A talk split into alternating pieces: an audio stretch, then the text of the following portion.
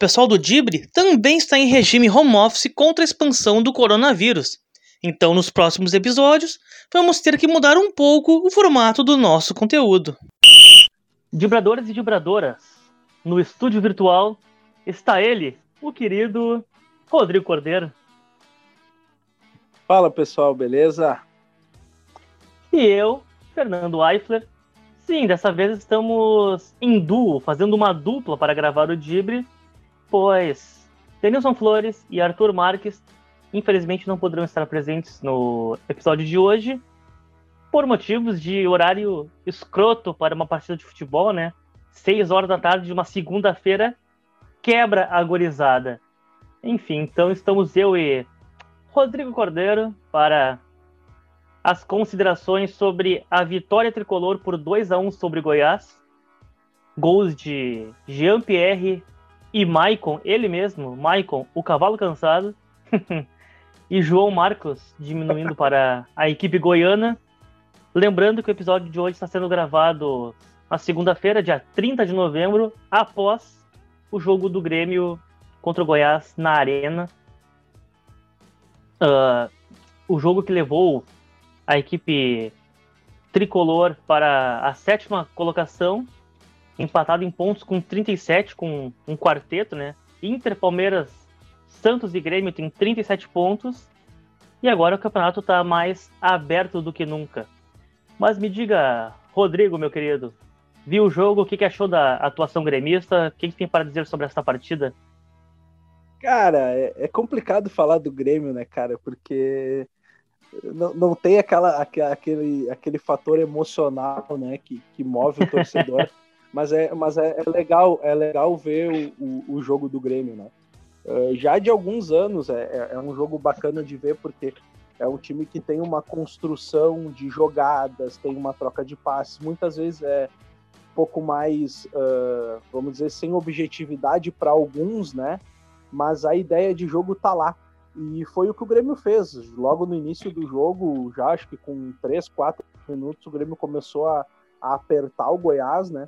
Começou a, a, colocar o Goiás praticamente em 20 metros de campo ali, trocando passe e, e, e, tendo chances de gol, e fez o gol, acho que com 20 minutos já estava 1 a 0 e já tinha pelo menos umas outras duas chances, né? Uma ótima entregada do, do meu querido Tadeu, né? É, a gente está passando por um momento onde é, onde é importante, né? Se fala muito da importância do goleiro saber jogar com os pés. E hoje, numa infelicidade, vamos dizer assim, ou um pouco de, de preciosismo, porque ele tinha espaço para dominar aquela bola, fazer um passe em dois tempos, né? Domínio Exato. e passe. Foi tentar um passe de primeira, entregou no, bem no pezinho do Jean-Pierre, que só, só deslocou e correu para o braço. No pé logo cara, de assim, quem, né? Fernando, eu achei um jogo. É, pô, se, se, ainda cai no pé do Ferreirinha, se cai no pé do Luiz Fernando, que eu acho que são bons jogadores, mas marcam um pouco mais na, nessa questão de definição ali, né? de tomada de decisão, vamos, vamos deixar mais, mais claro. Mas, pô, no pé do Jean-Pierre é meio gol, né, cara? Mas vamos, vamos, ao jogo. Cara, eu gostei, eu gostei bastante da postura do Grêmio, de, de já amassar o Goiás desde o primeiro momento, assim, colocar, tipo assim, ah, a gente tá em casa, nós somos o, o então oitavo, agora sétimo colocado, mas estamos brigando pelo topo, é o jeito que a gente quiser jogar aqui e o Grêmio dominou praticamente o jogo do início ao fim. O Goiás teve um momento ali em que fez o gol e, e, e até quando fez o gol ele, ele já estava meio que largando o jogo de novo, de, de vez, né? Teve um momentozinho ali, uns cinco minutos no final do, do primeiro tempo, onde trocou passe, até invadiu o campo do Grêmio com mais jogadores, e no segundo tempo um pouco mas logo em seguida também o, o, o, o Grêmio fez o, o, segundo gol, um bom passe do Luiz Fernando e um, um, ótimo um ótimo definição do Maicon ali na pequena área, né? Até me chamou Sim. a atenção desse gol que a gente está tão acostumado hoje em dia a, a interferência do, do Bandeirinha praticamente não acontecer, né? E o Bandeira ele peita um lance dificílimo e estava errado né? Exatamente. É uma questão que a gente está acostumado hoje. Às vezes o Bandeira espera 15, 20 segundos, ele por questão de 2, 3 segundos levantou. E aí aquela coisa, né? Tu vê o Michael sai numa facerice para comemorar o gol, ele para, tipo, fica bolado, para não dizer outra coisa, né? aí, tipo, dá aquela travada na comemoração, aí depois, beleza, tá, comemora, é gol, bota na marca do carro e vambora. Mas, pô, cara, é, é o, os bandeiras, eles estão tão, tão acostumados a esperar e aí hoje vem o brincalhão lá levantar o instrumento no momento errado, atrapalhar a comemoração da gurizada, né? Pô, tá louco? Exatamente. Mas foi E um ele baita levant- jogo, cara. Eu gostei, eu gostei muito da postura do Grêmio. Concordo, também gostei da postura do Grêmio. Só que aqui não, só que aquilo que tu falou, mas só, só retomando a verdade antes ali. O Bandeira levantou tão rápido a bandeira de impedimento que eu até fiquei com a impressão que ele pudesse ter levantado antes do gol. Que eu fiquei assim, pô, mas será que, que foi muito é, rápido? não, exato. E o, e o. Eu acho que o zagueiro do, do Goiás aponta pro Michael como se o Michael tivesse impedido, né? E na verdade Sim. não. Quem, quem estaria disputando o impedimento foi o Luiz Fernando no início da jogada ainda. Então Exato. foi, cara, eu achei um, um pouco, não vou dizer irrespon- irre- irresponsável o Bandeira, mas, cara, é, é um lance de definição, né? Daqui um pouco ah, tu, tu trava aquele momento, ou va- vamos supor que o, que o Tadeu fizesse uma defesa e sobrasse, desse um rebote pro, pro jogador do Grêmio, estaria anulando uma possibilidade por o Bandeira levantar essa bandeira rápido demais, né? Exatamente. E a gente sabe Exatamente. que o, que o critério hoje ah, adotado pela FIFA para a comissão de arbitragem é os bandeiras aguardarem a- ou terem uma certeza absoluta, mas hoje 3 metros de impedimento já não garante uma certeza absoluta para o bandeira, né? Ou eles aguardarem a definição do, do VAR. E foi o contrário que o, que o nosso querido Bandeirinha fez lá, mas bom que, que, que no fim se, se confirmou. Até eu achei engraçado que o, o Michael fez uma declaração no final ali, eu tava vendo o jogo pelo, pelo Premiere, e ele disse assim, olha, eh, a gente fica meio assim, né, mas entende porque antigamente quantas partidas eram, sa- tinham resultado alterado por um erro de arbitragem, né, e hoje com, com a grande maioria dos acertos isso não acontece mais. Bom pro futebol, né, cara? Bom pro futebol. Concordo, o futebol ganha muito com isso. Mas esse lance aí, ah, já vi algumas, alguns árbitros comentando, né? Que a recomendação, quando tá muito na dúvida assim, é o bandeira nem marcar, porque o VAR vai olhar depois. Então, se tu tá muito na dúvida, deixa os caras comemorar, não marca, que o VAR vai dizer se tá impedido, sabe? Que foi. que Se tivesse impedido, seria milimétrico, seria tipo o bico da chuteira impedido. Então não tinha porque, tipo, Não, tem que ter muita eles certeza pra marcar. Eles traçaram depois ali, mostraram a imagem do VAR, né? A Uhum. sensação que dava que o impedimento era de menos de 5 centímetros, por exemplo. Cara, o, o Bandeira a 50 metros do lance não vai ter toda essa certeza, né? Porque ele tava lá do outro lado, né? Ele tava do lado oposto, né? a- Onde foi a jogada. É. Não, e não tem como. Mas pelo menos se confirmou o gol, mas fica fica aquela, aquele comentário, né? Nosso, acho que, que cabe a gente trazer, porque como é uma, é uma, é uma norma que, que, que se aplica, né? Que tenta se, Sim. se, se tornar um padrão para arbitragem. Hoje o Bandeira, acho que ele foi um pouco infeliz na, na, na tomada de, de decisão dele ali. Também acho, até porque aquela é muito anticlímax, né? Pô, o cara comemorando e tal, e ah, na hora acabou, impedido, tchau. Mas tem uma coisa também, até, até eu me lembrei agora, né? Que se a gente parar para pensar, a- os nossos quadros de arbitragem, às vezes os árbitros apitam Série A, Série B, ah, Copa do Brasil, Libertadores. Não sei se ali é o, é o caso do, do, do trio, né? Mas, por exemplo, tem, tem campeonatos que não tem o auxílio do VAR, né? E Ah, é a verdade. pouco o árbitro pode se, se perder um pouco nesse sentido, né? Porque, por exemplo, a Série Sim. B não tem. A Copa do Brasil passou até agora nas oitavas de final. A Libertadores é a mesma coisa. Então, eu acho que talvez isso também cause uma certa confusão na cabeça deles, né? Mas, vamos. Só para contra-argumentar a paulada que eu dei nele.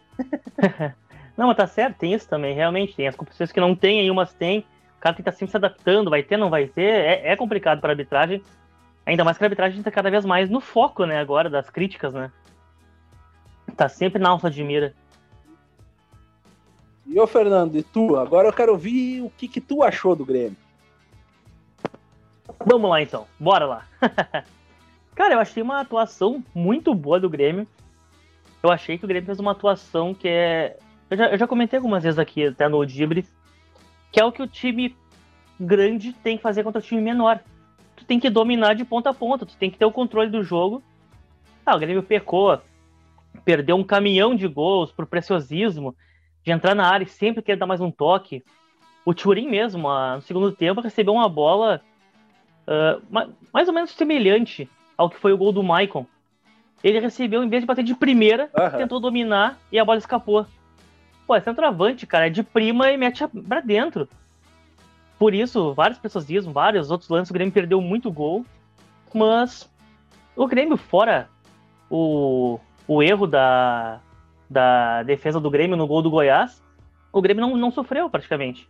O Grêmio teve muita, muita chance de gol. Uh, não foi ameaçado praticamente em nenhum momento da partida. Teve sempre o controle do jogo, sei lá, em 95% da partida. Depois do gol, daquela falha da. Até nem sei se foi Jeromel, foi o Rodrigues que deixou em posição legal o jogador do Goiás, João Marcos, não, não lembro exatamente quem foi. Mas depois daquele lance, o Goiás teve mais uma ou duas chances, mas foi aquela chance mais no vamos que vamos, bico pra frente e vamos se virar na pressão, no oba-oba, sabe? Não foi aquela coisa trabalhada que, ah, cruzamento, driblou um, driblou dois. Não, foi no abafa. E fora isso, o Grêmio não sentiu. Achei a atuação muito, como diz o nosso querido Denilson, uma atuação muito madura da equipe do Grêmio, de novo. O Grêmio foi maduro, foi consistente, teve a presença ofensiva, sempre em bloco. O Maicon, gostei da atuação dele, voltou hoje, jogou muito bem. Aguentou boa parte do jogo, né? Saiu no finalzinho, se eu não me engano, só. Ou nem saiu, eu nem me lembro agora. Ele saiu com uns 28, 30 20, minutos. 28, é, ele aguentou quase o jogo inteiro, né? É. É, é acabou, acabou aguentando bem para quem tava fora há um certo tempo. E fez uma bela atuação hoje também, a se destacar. Eu tenho duas peças a destacar do time do Grêmio hoje. Uma delas é. É chovendo molhado, né? Jean-Pierre é impressionante o que joga de bola. Já, já vi muita gente argumentando, ah, mas quero ver quando pegar time grande e tudo mais. Óbvio. O Grêmio tá enfrentando times menores, mas. para quem há pouco tempo tava perdendo para Sport em casa, empatando com o Atlético Goianiense fora, tá fazendo hoje uma coisa que não fazia. Que é a coisa do Jean-Pierre ter voltado. E poucos times hoje em dia dos grandes até, conseguem ter um domínio tão amplo quanto o Grêmio vem tendo quanto esses times. Então eu não acho válida essa justificativa, ah, quanto time pequeno até nós, até não sei quem. Jean-Pierre tá indo muito bem e não, tem, não dá para desmerecer isso. E no, se no último jogo do Grêmio eu critiquei bastante a, a atuação do Luiz Fernando, hoje tem que destacar, ele jogou muito bem hoje. Para mim foi o melhor em campo o Luiz Fernando hoje.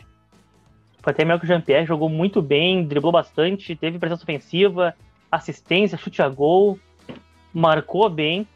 Achei a atuação dele exemplar na partida de hoje, recuperou muito bem da fraca atuação que ele teve contra o Guarani na Libertadores. E no geral o Grêmio tá se mantendo bem. Acho que o Grêmio tá crescendo muito. O Diogo Barbosa, uma presença muito boa também na, na lateral esquerda. Eu fiquei um pouco preocupado com o Vitor Ferraz, que saiu sentindo a perna no, no final do jogo ali, né? Entrou o Orejuela. Não sei se não pode ser alguma lesão ou só cansaço mesmo. E para mim hoje o Grêmio teve dois destaques negativos no jogo também. Que eu achei o, a atuação do Ferreira muito abaixo. Não conseguiu driblar, não conseguiu romper linhas. Quando teve chance na área, finalizou muito mal, em cima do Tadeu. Hoje foi um dia não para ele, jogou muito abaixo. E um cara que me decepcionou na partida de hoje também foi o Diego Turin, que ele entrou no segundo tempo e errou tudo que tentou na partida de hoje. Até hoje eu sempre tinha visto ele entrar e fazer um bom jogo. Entrar, assistência, gol, bola na trave. Hoje não, hoje ele entrou e errou tudo. Uma bola que, era, que até já comentamos, né? Que ele recebeu do cruzada pela área, acho que foi até do Luiz Fernando, não me lembro agora exatamente. Ele era para ter finalizado de primeira, ele tentou dominar na, dentro da área. E, pô, seu travante não pode fazer isso. Outra bola que, que ele recebeu também uh, dentro da área, mais perto da, ponta direita da área, que era só dar um bago para dentro do gol, ele mandou rasteirinha fraca para fora. Enfim, não fez uma boa partida, o Ferreira também não fez. Mas no geral o time jogou bem, o, o grupo em si jogou bem, foi uma partida boa coletivamente.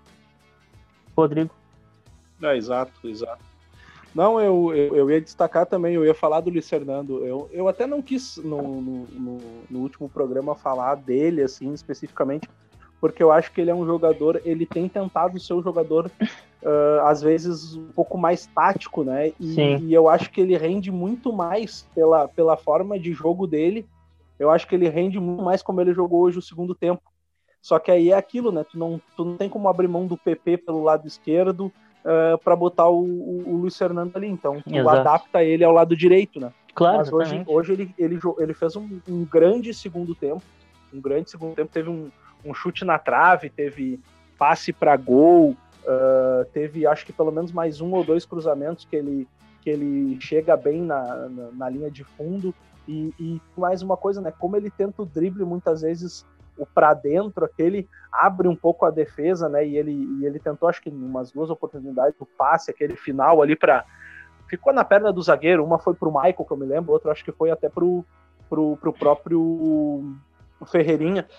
Mas, cara, eu gostei da atuação dele, eu acho ele bom jogador e eu acho que ele cumpre uma, uma, uma função que é, que é mais carente no time do Grêmio e ele talvez tenha sido o único jogador depois da, dessa ausência do Alisson né, por lesão e, está afastado já faz um tempo. O Alisson foi o jogador que mais conseguiu cumprir bem essa função né, e desempenhar Concordo. ela num papel sendo uh, objetivo, uh, conseguindo armar situações de, de, de, jogadas por ali. Acho que ele tem um bom entrosamento com o Vitor Ferraz, não vejo tão bem com o Orenrola, mas aí é, é uma opção minha. Eu acho o Vitor Ferraz mais. Uh, mais jogador do que o Orenjuela. Uh, eu digo uh, passe, domínio, né? O Orenjuela para mim é um, é um jogador com uma grande velocidade e fisicamente muito bem, mas eu acho o, o Vitor Ferraz jogador mais inteligente, né?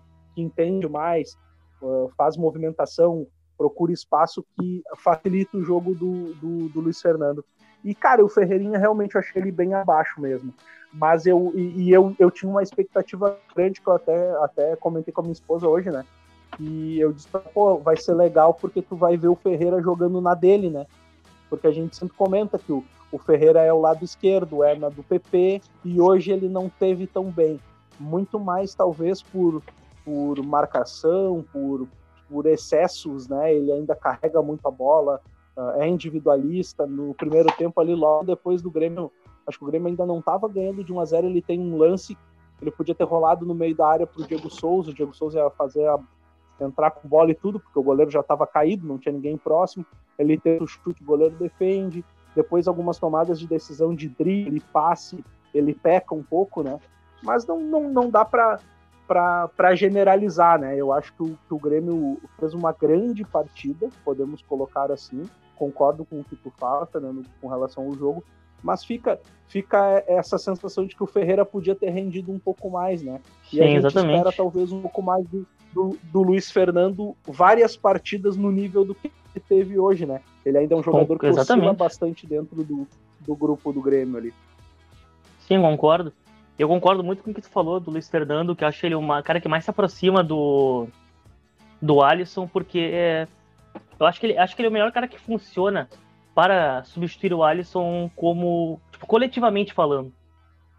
Porque o Ferreira, quando jogou ali, ele é um cara que faz mais. Por exemplo, as bolas no ataque, assim, ele ataca mais, ele não é tão. Uh, não vou dizer. Eu, eu ia falar prestativo, não é bem essa palavra, mas dá para entender. Ele não é tão útil assim para marcar, tipo, ele ataca mais do que recompõe e faz aquela função na ponta direita. E aí, tipo, tu vai ter o PP na esquerda que ataca muito. Digamos, o Ferreira ali pela direita. E aí, Darley e Matheus Henrique, o Grêmio precisa de um ponta direita ao estilo Alisson, que faz uma coisa mais defensiva, que recompõe melhor. E o Luiz Fernando faz isso mais parecido com o Alisson e que é muito melhor ainda que o Ferreira. Apesar do Ferreira ser mais agudo e mais incisivo Nossa. para o ataque, né? Mas aí o Grêmio, quando tem o, o PP, Sim. o Luiz Fernando dá essa quebrada. O Luiz Fernando recompõe mais que o PP, o PP fica mais livre para atacar. E o Ferreira ainda não está pronto. O Ferreira ainda demonstra realmente que ele precisa ser um pouco mais lapidado, então ele ainda é banco do Grêmio. O Ferreira ainda tem que ser banco do Grêmio, não tem é, muito o que discutir é, ainda, né? É, é aquilo, né? É a, é a tomada de decisão, é um pouco do ritmo. A gente pode lembrar que o Ferreira teve até pouco tempo atrás ainda envolvido em questões de renovação de contrato, afastado. Exato. Então ele perdeu um pouco de tempo de trabalho com com o Renato e com a forma que ele gosta de jogar, isso, querendo ou não, deixa o jogador um pouco uh, mais abaixo uh, em, em, questões não só de, de ritmo de jogo, mas principalmente de, de, de entendimento tático do que o jogador, claro. do, do, que o treinador quer, né? Isso é fundamental. Exato. Às vezes a gente Sim, tem um, um, jogador que não rende tanto, mas que, que cumpre muito bem o papel e, e às vezes sem a bola ele consegue fazer uma movimentação, uma coisa assim. É, é um pouco disso que eu vejo talvez no Vitor Ferraz, entendeu? Que é aquele jogador uhum. mais inteligente também sem a bola nos pés, Concordo. que puxa para o meio e faz dá espaço para para ultrapassagem do, do Luiz Fernando ou, ou de quem for, né? Diego Barbosa também eu acho, eu vejo essa característica. Que, que belo jogador esse cara. Eu acho ele um ótimo lateral. Não entendo é muito bom, né? O, o Palmeiras ter abrido mão dele assim com da forma fácil, né? Mas também com aquele elenco do Palmeiras, tu chega lá, tenta levar alguém, tem muito cara de qualidade ali. Pior é que o Diogo Barbosa saiu meio que corrido do Palmeiras ainda, né? Que eu lembro quando o Grêmio queria contratar é. ele, eu fui ler as redes sociais palmeirenses para ver o termômetro da torcida deles, né? Aí eu fui no Twitter, fui no Facebook e tu tinha que penar pra achar alguém que achasse ruim, cara. A maioria dizendo, ah, pode levar, a gente leva no aeroporto, pode levar de graça, não precisa nem fazer nada, só, só desova essa naba, sabe? Aí no Grêmio o cara tá jogando muito bem. É que talvez ele tenha sofrido por ter pego a fase com o Luxemburgo. Que o Palmeiras estava muito mal. O Palmeiras estava sendo mal treinado e agora o Palmeiras reencaixou. Então talvez o Diogo Barbosa, se tivesse permanecido lá, estaria muito bem hoje, talvez seria titular lá. Com a sorte do Grêmio, ele foi dispensado, veio para cá e tá. Dispensado não, foi vendido, né? Emprestado, a barra vendido. E ele tá indo muito, muito bem aqui. E eu concordo contigo também, tu falou do Vitor Ferraz. E para mim, o Vitor Ferraz ele se encaixa muito no que eu estava comentando do Luiz Fernando. Uh, em diferença, digamos, da Orejuela e Ferreira. Eu acho o Vitor Ferraz meio que nem o Luiz Fernando e o Alisson, que é, ele é melhor pro coletivo do time. É um cara que ele é mais equilibrado entre defesa e ataque. Ele não ataca tão bem contra o Orejuela, mas não ataca mal, mas defende melhor. Ele deixa o time, ele estabiliza melhor o time do que o Orejuela. O Orejuela deixa muito espaço, Aí. deixa muito, muita lacuna.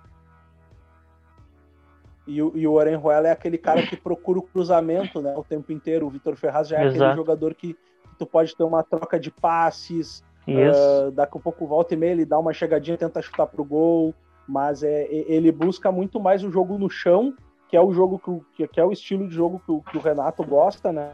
E que facilita para os seus jogadores. Porque tirando o, o, Diego Souza, que é o centroavante, e o Churin, quando estão em campo, o time do Grêmio não é um time alto, né? Não é um time de imposição não, não é, física é, para estar tá ganhando bola aérea o tempo inteiro.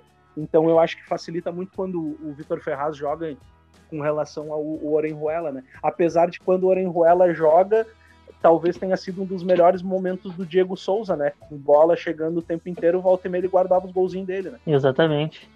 Concordo totalmente. Mas é bom aqui, aqui isso também demonstra que o Grêmio tá com um plantel, o Grêmio tem jogadores para as posições titulares e reservas. Tanto que a gente tá debatendo quem é melhor, mas Poxa, a gente não fala quem um dos dois é ruim, né? Então o Grêmio tá, tá com. É, não. não. Tá se encorpando eu vou, eu vou te confessar, eu vou te confessar uma coisa assim, para mim, né? Eu acho que o único plantel, elenco melhor do que o do Grêmio é o do Flamengo. Pela pensando assim, tu tem cinco substituições para fazer e tu tem possibilidade de mudar o jogo. Sim. O Flamengo tem mais elenco do que o Grêmio.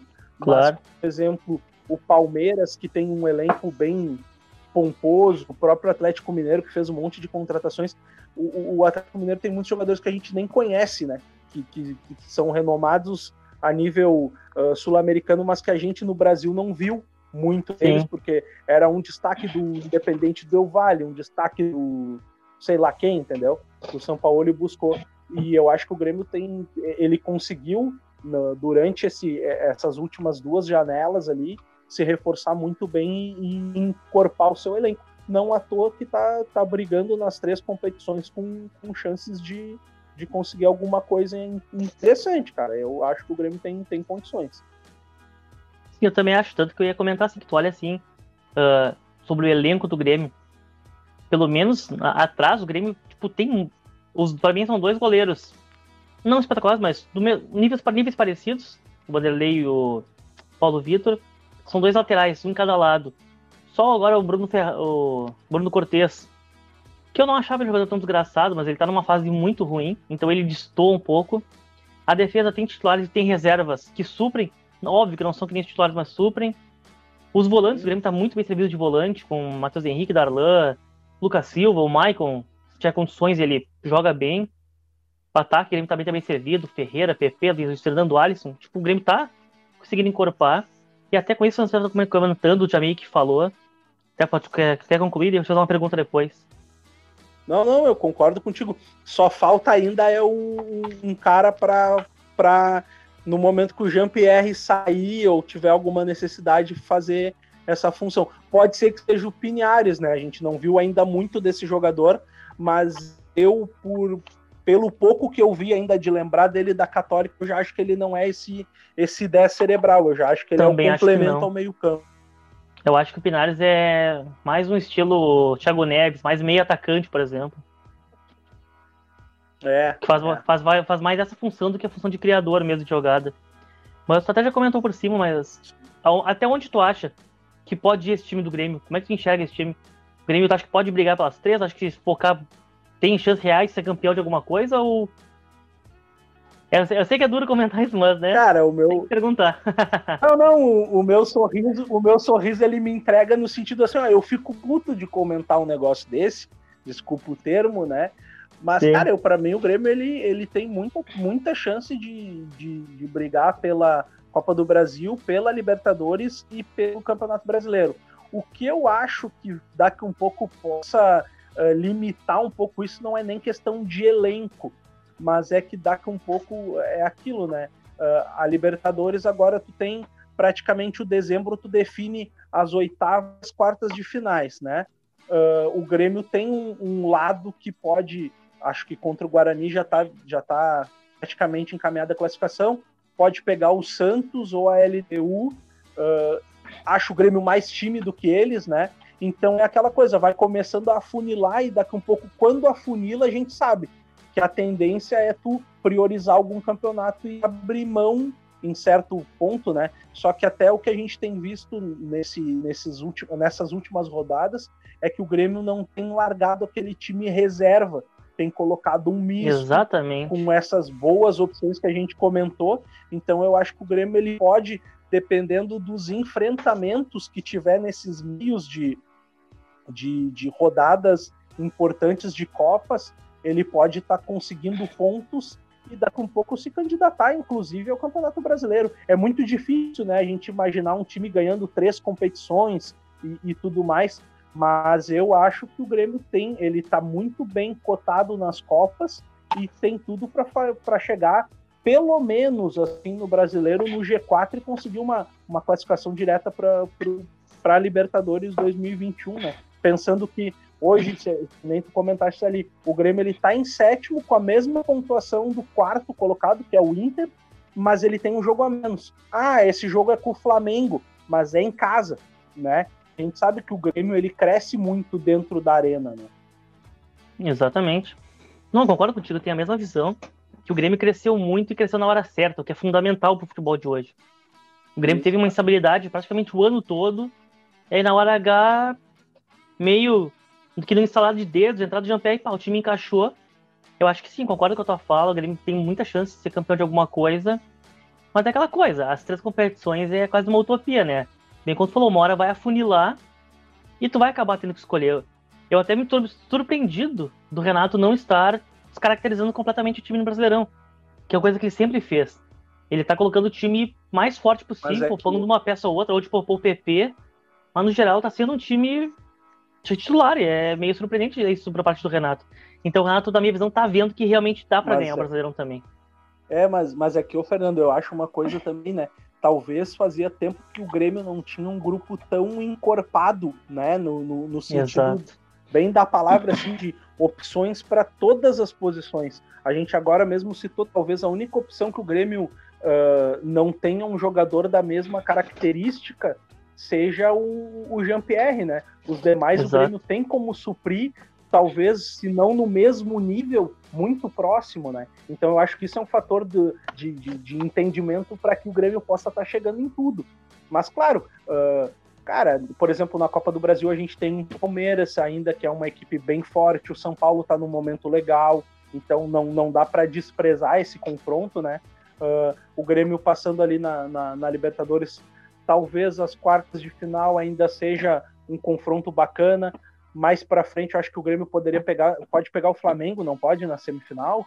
Ou pode, é... Flamengo, Inter, Boca. Pode, na né? mesma chave. É, é, então, então é complicado, né? Aí tu vai, tu vai eliminando e tu vai te, te, te o, o, grupo vai crescendo, né? Vai pegando força para para encarar tudo isso. E cara, o, o, o fator do Grêmio tá 14 agora, 14 jogos invictos, né? E é, é 13 ou 14, 14 jogos invictos.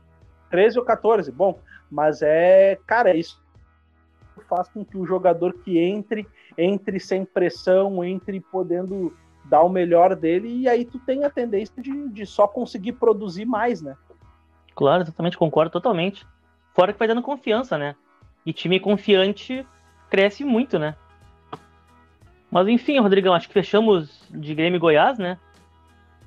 Acho que era isso do confronto do Brasileirão. O Grêmio agora chegou à sétima posição, empatado com pelo menos até o quarto colocado. Na quinta-feira agora o Grêmio enfrenta o Guarani do Paraguai, na quinta-feira, dia 3 de dezembro, às 21h30, 9h30 da noite, na Arena do Grêmio, o jogo da volta da, dos oitavos da Libertadores, Grêmio Guarani. Como é que tu enxerga esse jogo, Rodrigão? Já tá morto? É só jogar? Que que tu, como é que tu vê essa partida? Cara, eu acho que é só jogar. Sendo bem sincero contigo, eu não vi, o, eu não vi nada demais no Guarani do Paraguai. Uh, acho um time bem, bem comum, né? Uh, acredito que o Grêmio tenha tudo para colocar o seu, o seu melhor time, até porque é aquela questão, né? Ninguém quer perder uma invencibilidade tão grande, que é só acrescentar nesse número, né? E é uma baita chance para te fazer isso novamente. Então eu acho que o Grêmio vai com o que tem de melhor, acho que vai com um time muito parecido com o de hoje, talvez com o retorno do PP e acredito que do Kahneman, né? Não sei se se joga uh, Diogo Barbosa e o Vitor Ferraz, daqui a pouco o Orenjuela, né? Que o, que o Renato tem gostado de, de revezar Sim. bastante. Mas eu acho que o Grêmio tem tudo para conseguir uma nova vitória e classificar bem e embalar para a sequência da Libertadores e, e, logo na sequência ali já tem mais uns jogos importantes do Brasileiro e da Copa do Brasil. Certo. Um placarzinho, o que, que tu aposta? Cara, eu acho que o Grêmio pode ganhar de uns 2 a 0 2 a 0 Beleza, concordo contigo. Acho que o Grêmio vai com um time titular também, força máxima. Até acho que poderia poupar algumas peças, mas é que nem tu falou, não vai querer perder vencibilidade e não vai querer arriscar. De repente poupa uma peça, sai perdendo por 1 a 0 e começa, opa, peraí, sabe? Acho que o Grêmio vai botar a força máxima, Exato. vai tentar matar o jogo o mais cedo possível. Acho que o Grêmio vai começar, vai para bafa, para abrir o placar. O Guarani não vai poder se fechar, tem que sair, vai dar espaço. E aí a tendência do Grêmio fazer dois a, pelo menos um ou 2 a 0 e aí acho que o Grêmio vai começar a morcegar a partida, trocar passe e fazer o tempo correr, preservando o time para as outras competições. Eu acho, eu vejo que vai ser assim o jogo. O Grêmio vai tentar matar o jogo mais cedo possível para tentar se preservar para o restante da, da temporada. E também acho que o Grêmio faz 2 a 0 e ah, confirma a vaga. Só uma hecatombe para o Grêmio ser eliminado. A vantagem é muito grande, o Grêmio é muito mais time que o Guarani. E não deve ter tantos sustos assim. É, e, e, daqui a um pouco, né, tu, tu, começando nessa ideia de matar o jogo, cara, segundo tempo tem cinco trocas, aí tu, tu escolhe algumas opções ali que estão jogando menos, uh, que estão jogando bastante, né? Por exemplo, um cara que a gente não vê muito sair do time do Grêmio é o Matheus Henrique. Ah, é um jogador jovem, mas é um jogador que tá com um excesso de jogos. Esses dias mesmo teve um, uma lesão, aquela importante, né? Que ele tomou, tomou pontos, acho que foi 10 pontos. Uh, o Jeromel vem numa sequência grande de jogos. O próprio, o próprio Diego Souza é um cara que tem jogado bastante, né? Então daqui a pouco tem essa opção, Sim. esse leque no banco aí para abrir 1 a 0 2 a 0 troca os jogadores, não, não corre riscos, né? E, e, como é, e como é importante, né? O Grêmio depois, no final de semana, tem mais uma partida em Porto Alegre. Então tu tem uma semana inteira uh, com os jogadores aqui um pouco mais descansados, mais próximos à família, né? E tem, tem isso mesmo. Se comentado muito isso, né? Que, que com esse, essa loucura dos campeonatos, tu é, passa em aeroporto, em concentração, em viagem, né? É importante para o jogador claro. estar um tempo na sua casa, com a sua família, para dar uma descansada. É, concordo totalmente, Rodrigo. Acho que é bem isso mesmo. É importante ter, inclusive, pouco um pouco das concentrações, deixar os jogadores mais livres e vai indo bem nas competições. Mas pega o Vasco agora no Brasileirão também, que é um time que tá bem em crise, né? E deve Sim. seguir vencendo, eu espero. então, meu amigo Rodrigo, estamos encerrando esta edição. Eu não falei nisso, a edição 52 do nosso podcast de Híbrido da Vaca. Então, agradecer ao Rodrigo Cordeiro pela participação. Valeu, Rodrigão. E pedir para você que. Feitou, Fernando. Feito. Feito, valeu, Rodrigo. E pedir para você que nos assiste, que nos assiste, que nos ouve, né? Um dia ainda vai assistir, mas que nos ouve, que nos siga nas redes sociais, Facebook, Instagram, Twitter, YouTube, Dibre da Vaca ou Dibre da Vaca, e venham com a gente que nós somos muito bons. valeu, gurizada, tamo junto. Valeu, Rodrigo. Até a próxima. Feito, Fernando. Valeu. Até a próxima. Abraço. É. Este episódio teve o apoio de Telenic Oficial e arroba na Onda Brown. Lembrando que a gente volta após a próxima rodada da dupla Grenal no Campeonato Brasileiro. Então, queridos ouvintes, um abraço e até a próxima.